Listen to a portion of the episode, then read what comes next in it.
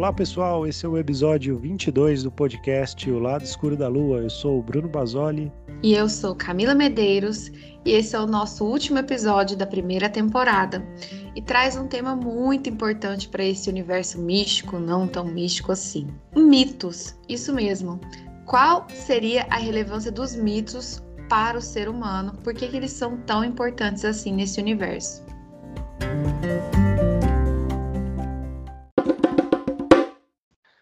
Bom, os mitos, de uma forma bem resumida, né, bem simplificada, a gente pode dizer que eles são uma forma de expressar e explicar a vida humana de uma forma simbólica. Uh, inclusive, temos muitas mitologias que se parecem ou se misturam ou foram até apropriadas de uma cultura pela outra. Talvez quando a gente fale de mito, uma das primeiras coisas que vem à nossa cabeça é a mitologia grega, né, ou greco-romana, né? E aí já está um exemplo de um povo, né, de uma cultura, no caso aí o Império Romano, que se apropriou aí da, da, da mitologia grega e de toda a cultura grega, né, formando aí é, meio que se apropriando mesmo, né, tomando conta daquela, daquilo que já existia ali, e inclusive os, os, os deuses, né, as, as figuras mitológicas gregas, elas foram praticamente traduzidas, né, para, é, para o latim aí, né, e aí são os, os deuses romanos, né, como Júpiter, por exemplo, romano é, exa é, exatamente a mesma coisa que Zeus, né, o deus grego, e assim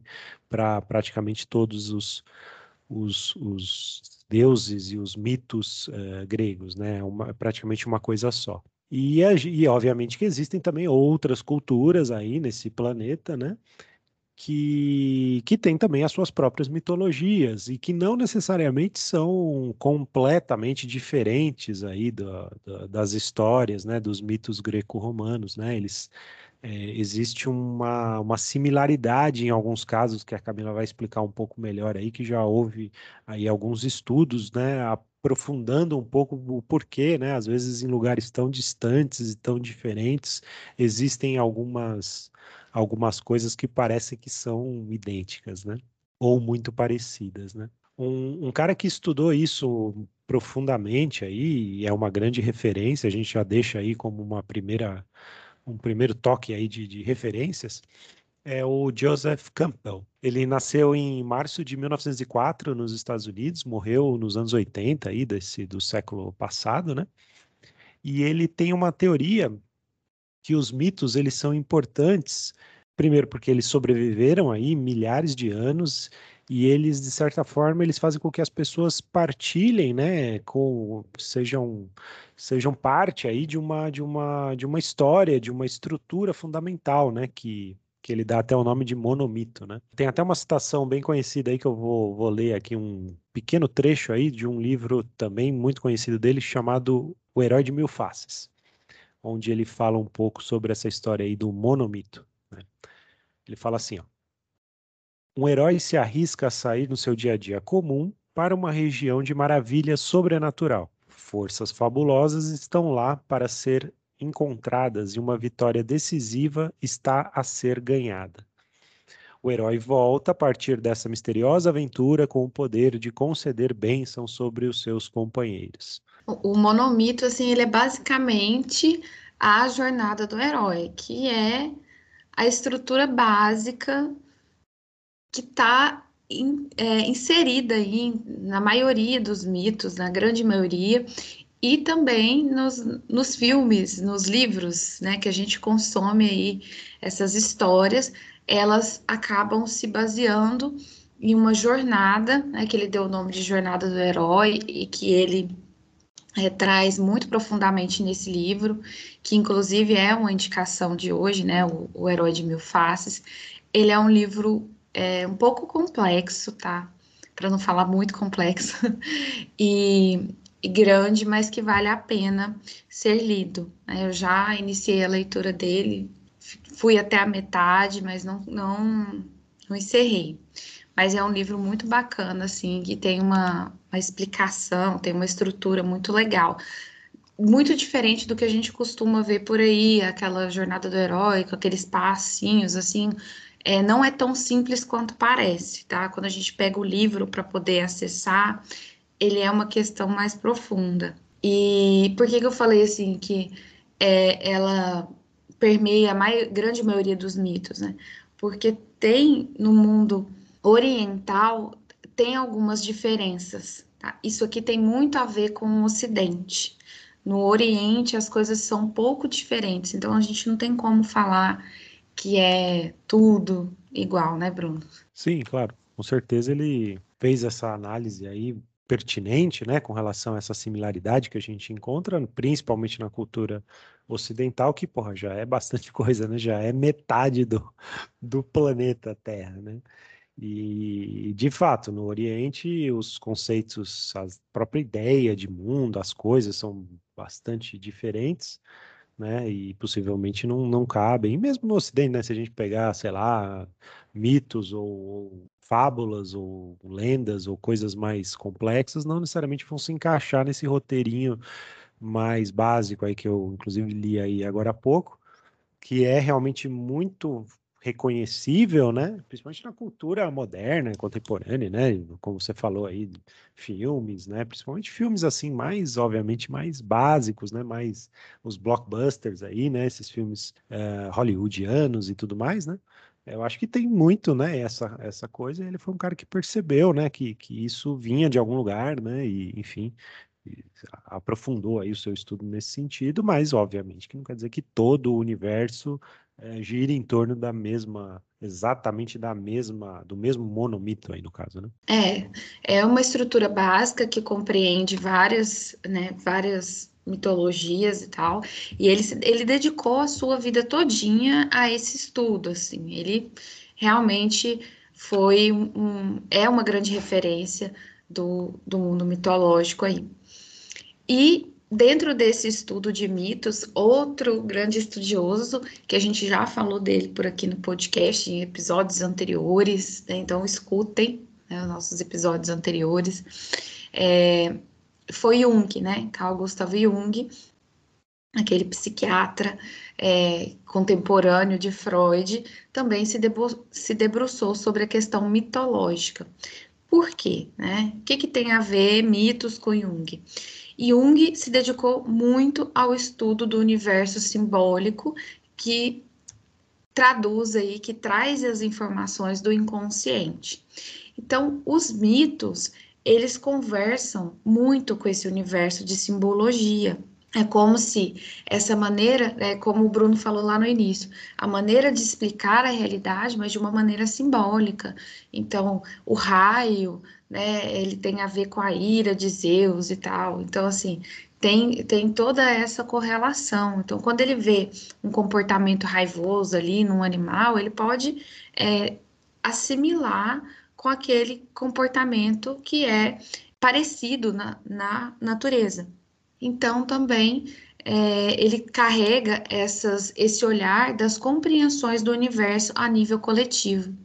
E Jung estudou, percebeu, notou e elaborou também estudos sobre o inconsciente coletivo. Então, até retirei também aqui um trecho de, de um dos livros dele, para que está escrito assim, vou ler para vocês.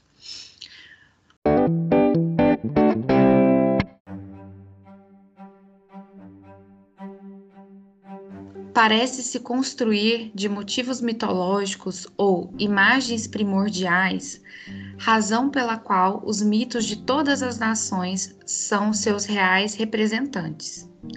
De fato, a mitologia, como um todo, poderia ser tomada como uma espécie de projeção do inconsciente coletivo.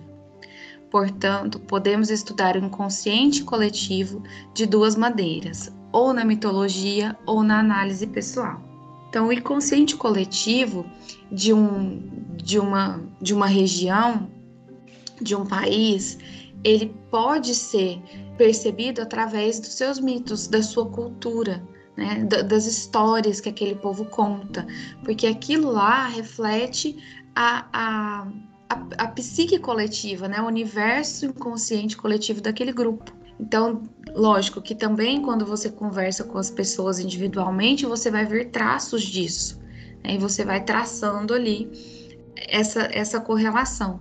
Mas se a gente observa e consome os mitos, eles vão falar muito sobre a história, daquele povo, vão falar sobre a cultura, sobre a forma como que eles enxergam e percebem o mundo. Então, Jung dá muita importância para a questão mitológica, inclusive nas análises pessoais. Como eu estou estudando um pouquinho de Jung, né, a gente fala um pouquinho sobre essa questão mitológica e é considerado de extrema importância que a gente estude os mitos, porque é, querendo ou não, eles fazem parte do nosso inconsciente coletivo e alguns deles podem fazer sentido em histórias, em situações de pessoas que é, a gente vai atender. Então a pessoa é como se ela se sintonizasse com o mito. Parece uma viagem muito loucura, mas, mas não é.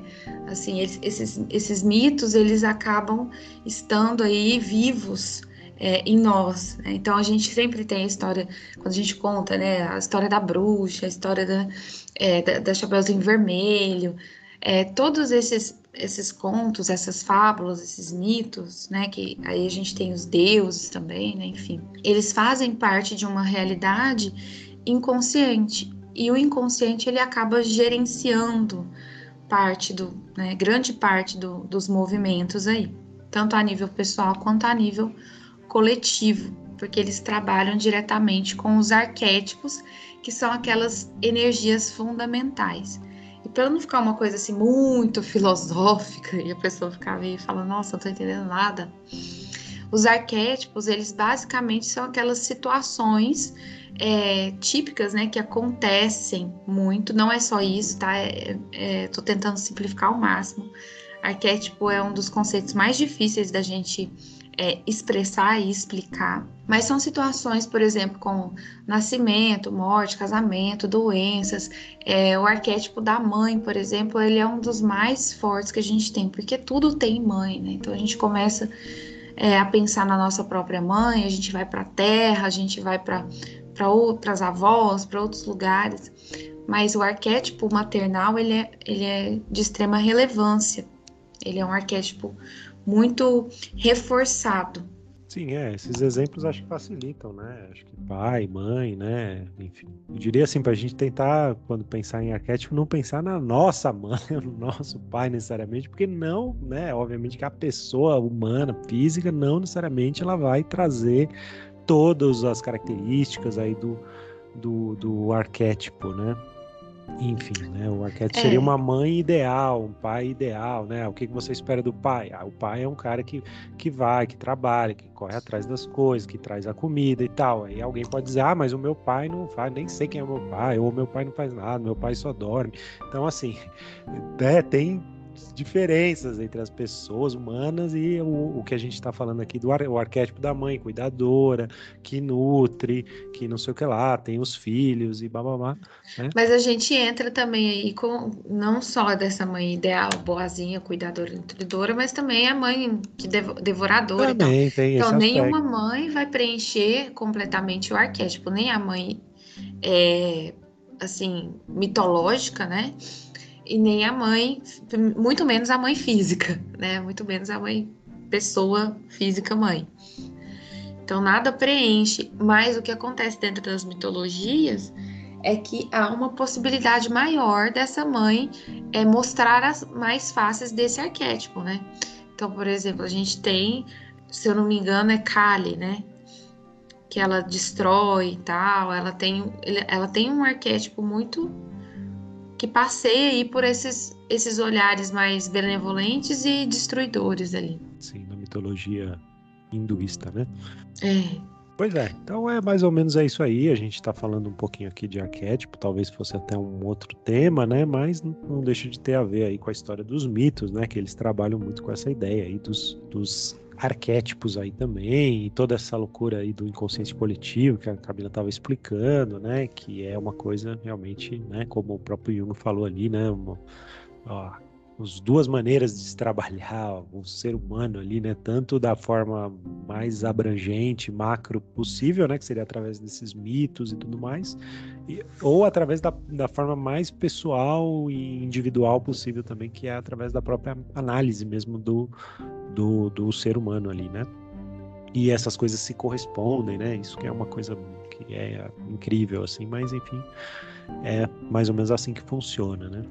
Sim, é, inconsci... inconsciente coletivo e arquétipos é, seria realmente um novo episódio. Já fica aí para nossa segunda temporada essa, esse insight, porque é, são, são palavrinhas que são muito usadas atualmente, assim, a gente escuta sempre, mas a gente, é, quando a gente vai estudar mais profundamente Jung, a gente vê que não é bem exatamente como dizem por aí, né? Então tem aí a sua diferença. Então, com essas, com essas histórias né, que a gente toma os contatos como, como mitos, são histórias que falam, que contam é, essas, essas vivências, essas questões que o ser humano experimenta. Tá aí essa, essa grande importância aí dos, dos mitos para Jung, e ele entende, diferente aqui do, do monomito, não, não totalmente diferente, mas o monomito foi um estudo né, que traçou uma, uma trajetória básica. E para Jung, uma das possibilidades desses mitos serem parecidos em diferentes culturas, é, tão distantes, seria a questão do inconsciente coletivo, né? Des, dessa, dessa conexão das experiências humanas se entrelaçarem ali em algum momento de uma forma inconsciente. E aí, falando desse entrelaçamento aí de, de culturas e de mitos e tal, tem até a gente estava conversando um pouquinho antes aqui, né? Uma coisa que todo Natal, né? A gente já está se aproximando aí do Natal. A Camila está dando risada aqui. É, tem a história do Horus, né? Que, que alguém, porra, acha se algum Sherlock Holmes aí descobre que, que a história tem a ver com, o, com Jesus Cristo e traz isso aí de uma forma bombástica, aí, principalmente nas redes sociais e tudo. E assim, não deixe de estar certo, né? Existe mesmo essa correspondência aí entre, entre o mito de, de Horus e o mito, né? Se a gente pode assim dizer, de Jesus Cristo, né? E aí tem algumas similaridades, tem coisas que não são bem assim, né? No, da, maneira como o texto normalmente aparece aí. Mas assim, é, existe uma, uma, uma, um paralelo aí que pode ser traçado, né? E é um pouco do que a gente está falando aqui, quer dizer, os mitos eles são, eles, eles comungam aí de coisas em comum, né? Então, então é meio que isso mesmo. Você vê numa cultura egípcia, né, supostamente distante, talvez não tão distante assim, né? Se a gente for pensar ali, sei lá, a localização até geográfica aí de Israel, mais ou menos não tão longe assim do, do Egito e tal. Mas enfim, então existe essa, esse, esse paralelo aí, às vezes, com culturas uh, distintas que compartilham, né, mais ou menos como a gente falou no começo, como a gente vem falando aqui da história do monomito, da mesma, da mesma coisa. Né? Então, isso não quer dizer que um, não necessariamente um roubou a história do outro, mas existe essa, essa coisa, né? É, a, a, história da Trindade, por exemplo, que é uma outra, é um outro elemento muito comum, por exemplo, no cristianismo, no catolicismo, né? A história do Pai, Filho, Espírito Santo e tal. No também hinduísmo tem. também, né? A gente tem.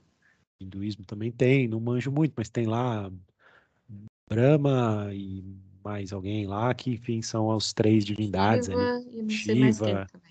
Sempre esqueço o terceiro. Vamos trazer um especialista em cultura Diana aí para é. falar um pouco. Na próxima temporada e hoje também é um dia de encerramento da primeira temporada. Não sei se a gente fica feliz ou se a gente fica triste, mas é um momento de encerrar. Acho que é importante também, né? Ter essas tudo que começa ter um fim aí. E aí a gente se prepara, descansa e, e, e começa de novo aí numa segunda temporada, talvez certamente com um formato um pouco diferente, com convidados e tal, e aprofundando alguns temas, trazendo temas novos e, e por aí vai. Mas enfim, ainda fala, voltando aqui à questão dos, dos mitos. Então, essa trindade que a gente vê, por exemplo, no catolicismo, ela também está lá na cultura egípcia, na, na, em Horus, Isis e Osíris, por exemplo, né? Então, é isso, né? Assim, eu acho que talvez um principal aí coisa, mensagem, aí seja essa questão dessas similaridades aí que a gente que a gente encontra. Sim, é, e assim, esses mitos, eles vão se repaginando, né? Hoje a gente tem muito a, os, os, os super-heróis, né? Então, assim, que não deixam de fazer parte dessa mitologia, que é contemporânea. Então, não existe um, um, uma morte, né, desses mitos, né? Eles, existe um, uma reciclagem, né, de acordo com a sociedade, de acordo com o tempo, né? Isso vai se se, se readaptando e, e se revitalizando de, de outras formas. Então, igual você falou aí de Horus, né, e Jesus, são, são, são figuras solares, né? Então, tem toda essa, toda essa força, né, de, e não são só eles, tá, gente? Então, então tem muitas histórias, muitas é, que a gente não, às vezes não conhece e que tem essa característica, né, é, que repete esse, essa questão aí, essa, essa história, essa vivência, né. Então é, é importante a gente falar sobre isso e como eu já falei, né, do, do Jung e, o quanto ele se debruçou a partir da, das mitologias e tal, e, e o quanto elas são importantes para a nossa psique. Primeiro, porque se você vira para qualquer criança e fala: olha, não faça isso porque tal, tal, tal, é, isso não vai pegar, né? Mas se você conta uma historinha, isso pega, né? Igual a história do Pedro e o Lobo lá e tal. Às vezes não pega, mas geralmente pega mais. Por quê? Porque é uma questão simbólica, né? E, e, os símbolos, eles falam muito mais profundamente do que só aquela coisa racional, do que só aquela explicação óbvia, né? Então, a gente pode perceber que, é, para nós também, né? É quando você está explicando alguma coisa, você conta com um exemplo, com uma história, né? É, isso, isso reforça isso entra, né? Isso, isso é aprendido. Então, as mitologias, elas têm uma grande importância na nossa psique. Primeiro por conta disso, porque elas trazem uma informação simbólica que ela é mais palatável para a compreensão. E também porque, querendo ou não, a gente se sintoniza com essas mitologias. Então, vou deixar aqui um exercício que já fizeram comigo aí. É, pensa aí você, agora que está ouvindo esse episódio, qual que é o, o, a historinha aí que você mais lembra aí da sua infância? Qual que vem na sua mente agora? Né? Que historinha, é, seja ela qual for, não vou citar nenhuma aqui para não influenciar ninguém. Anota essa historinha e perceba como que ela acontece ou aconte acontece ou aconteceu na sua vida. E saibam que é muito real isso, porque é como se cada um de nós tivesse um mito principal né, de vida. E quando a gente descobre esse mito, que a gente acaba repetindo, a gente descobre mais sobre nós e como lidar com as questões da nossa vida. Então é bem assim, como diz o Bruno, parece doideira, mas, mas é bem real, assim. É lógico que não é só isso, mas faz parte. Né? Enfim, aí a gente já vai para as nossas indicações aqui.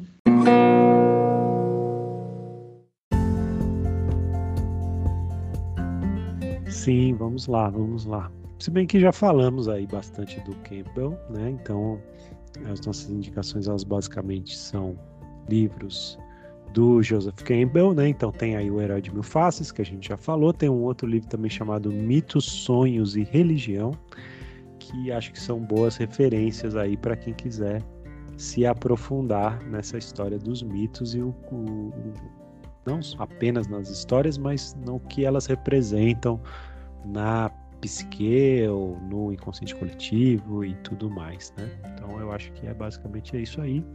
O Jung também é um outro cara que estudou profundamente a questão dos mitos, entre outras coisas. Ele tem lá, tem aquele livro O Homem e seus Símbolos, que é um livro que ele fez no finalzinho da vida.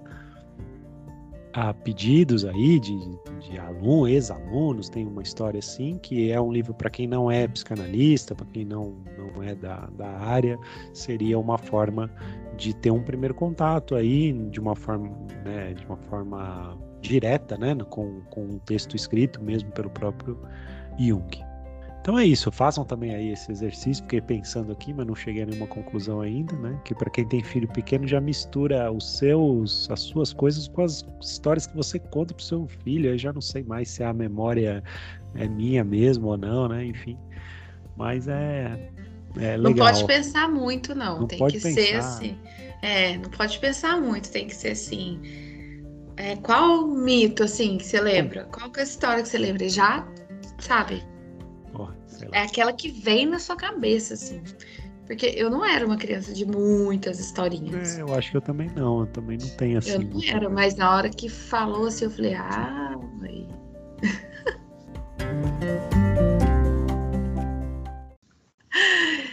Bom, como o Bruno já falou, esse é o nosso último. A gente já falou várias vezes, né? É o último episódio dessa primeira temporada. Quero agradecer você que ouviu todos os nossos episódios, que nos acompanhou aí desde o primeiro até aqui. Né? Você é muito importante para nós. Quero pedir para você que compartilhe aí, não é? A gente vai dar essa pausinha aí nessa, nessa primeira temporada, mas a gente vai retornar com, como o Bruno falou aí, novos formatos, né? Novas pegadas, novas ideias. Faz parte também essa pausa. É, siga a gente no Instagram, lá do Escuro da Lua, que eu vou né, continuar postando lá e revitalizando os nossos episódios, né? Para que a gente alcance mais pessoas. E você que já ouviu, que gostou, envia aí para as pessoas que você conhece, né? Compartilha aí, para que quando a gente retornar para a nossa segunda temporada, vocês sejam os primeiros também a saber, a serem avisados aí de quando a gente está retornando, tá? Então é isso. É, muito obrigada. Escutem nossos outros episódios e aguardem nossa segunda temporada. Um beijo para todo mundo. Isso aí, pessoal. Obrigado aí pela, pela audiência, pela participação, pela companhia nesse, nessa primeira temporada. E é isso aí. Compartilhem aí. Espero que tenham gostado. Para quem ainda não ouviu, está chegando de repente agora, né? Temos aí outros 21 episódios, foram 22 aí que fizemos, esse é o 22º. E espero que vocês tenham gostado desse e da temporada como um todo. E até a próxima aí. No caso, até a próxima temporada, até a segunda temporada. Tchau.